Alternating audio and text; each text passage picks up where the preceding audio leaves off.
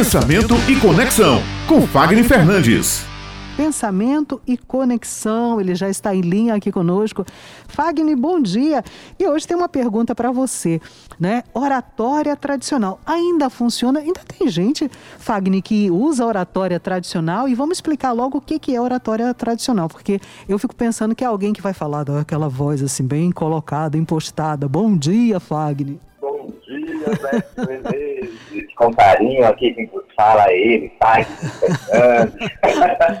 É isso. Esse é um exemplo da nossa oratória tradicional, aquele movimento que a gente começa a se comunicar com as pessoas de forma muito formal, uhum. distante, usando todos os nossos recursos do nosso vocabulário português. E esse movimento ele ainda se faz presente, né? Só que as pessoas elas não transformam essa linguagem muito formal em uma linguagem formal. Nós estamos aí com os meios de comunicações é, já mudando bastante a forma de se comunicar, mas ainda temos muitas pessoas presas a esse movimento. Talvez sejam as pessoas dos cringe, né? Da geração mais antiga que ainda tenha essa necessidade de buscar essa oratória. Então, a oratória tradicional é a comunicação em que você utiliza os recursos linguísticos para você se comunicar com o seu interlocutor de forma muito formal, distante, de forma padronizada, em que você tem ali um conjunto de características é, que você vai identificar que o elemento é uma pessoa formal, falante, imponente e até exerce algum tipo de autoridade. Hoje, nesse movimento, né, ouvindo você agora há pouco falando sobre as mudanças de internet, sobre a segurança de internet, a gente está vivenciando a oratória moderna, e ela avança até mesmo a aprender sobre os recursos das mídias digitais, né? Antigamente a gente falava ah, vamos falar sobre o, o, o treinamento de mídias, para você saber como se portar na entrevista, como se portar lá na rádio, como se portar lá na TV, e você conseguir é, transmitir a sua mensagem em pouco tempo, sabendo responder com assertividade a cada pergunta ou até mesmo provocar a audiência. E aí, passamos por essa evolução e chegamos essa oratória digital, onde a gente tem uma comunicação digitalizada, que as pessoas hoje elas começam através de uma publicação de uma imagem com um emoji, até mesmo um vídeo, que ela consegue transmitir através de gestos uma mensagem para as pessoas. E todo esse conjunto faz com que a gente tenha uma nova missão, entender a nova forma de se comunicar para entender todos os novos negócios sobretudo porque a comunicação digital ela consegue unir mais as pessoas, ela consegue aprofundar mais na vida das pessoas e ela sai daquele modelo em que a gente estava disposto apenas a uma apresentação curricular ou uma apresentação sobre o nosso trabalho, sobre aquilo que nós fazemos ou sobre aquilo que nós queremos fazer naquele momento. Compreender a oratória digital, essa oratória que consegue fazer com que as pessoas transmitam maior, mensagem com maior emoção, com maior singularidade, com maior expressividade, de forma mais espontânea do que direcionada, como eram os modelos antigos, é fortalecer a identidade do falante, ou seja, fortalecer a identidade de quem fala. E acreditem meus comunicadores aqui acima do jornal, jornal estadual.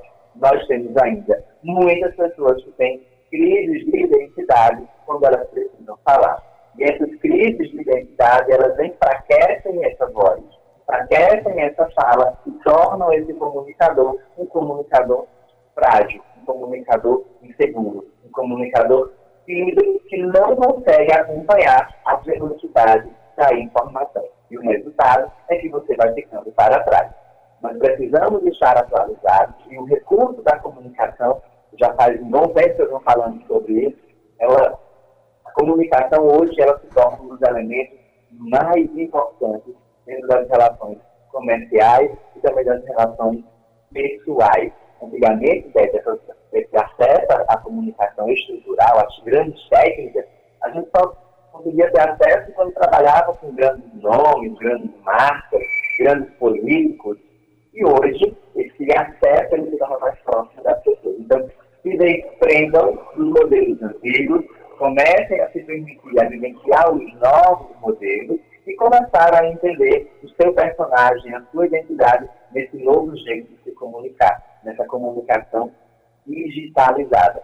E eu quero, eu quero fechar esse raciocínio com uma frase que ela, ela me marca muito, que ela diz assim, faça sua mensagem ser tão única que as pessoas pagariam por isso. É, é, o que justifica, né, você está na bancada, você receber pelo seu trabalho, é o que justifica eu receber pelo meu trabalho, é o que justifica a outra pessoa que está ali com uma mensagem tão genuína, tão única, ela merece ter aquele sucesso, aquele reconhecimento que ela está tendo naquela fase. Então, a comunicação, ela tem esse poder. Se vocês compreenderem a relevância disso na vida de vocês, vocês vão começar a perceber o porquê das coisas não darem certo para você ou para algumas pessoas, e porque algumas pessoas conseguem ter mais sucesso do que outras. Maravilha.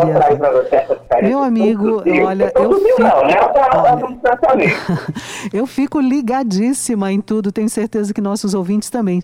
Hoje, como você colocou, não é, Fagner?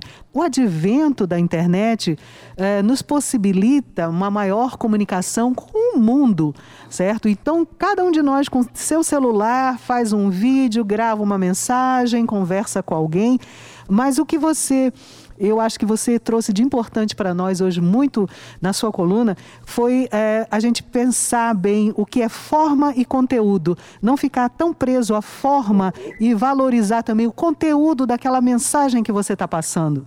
A forma e o conteúdo ainda é algo muito importante e que as pessoas. Aliás, sempre vai ser muito importante.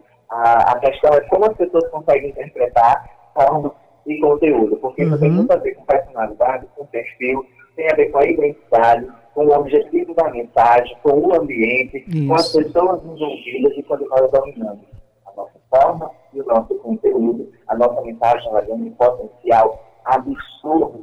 Tanto que nós vemos aí as mudanças acontecendo no meio de comunicação que era mais tradicional, que era o modelo de jornal. E hoje nós temos aí uma mudança de forma, como valorização do conteúdo. Isso, para mim, foi assim, uma das evoluções mais incríveis que me fez é, acreditar nesse novo modelo de comunicar. Né?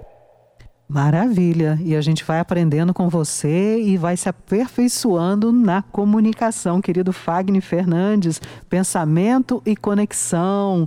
Muito obrigada, viu, pela, por essa brilhante coluna, como sempre, né? Como todas as terças-feiras você está aqui com a gente e volta na próxima terça. Se Deus quiser, né? um abraço grande. Fico com Deus.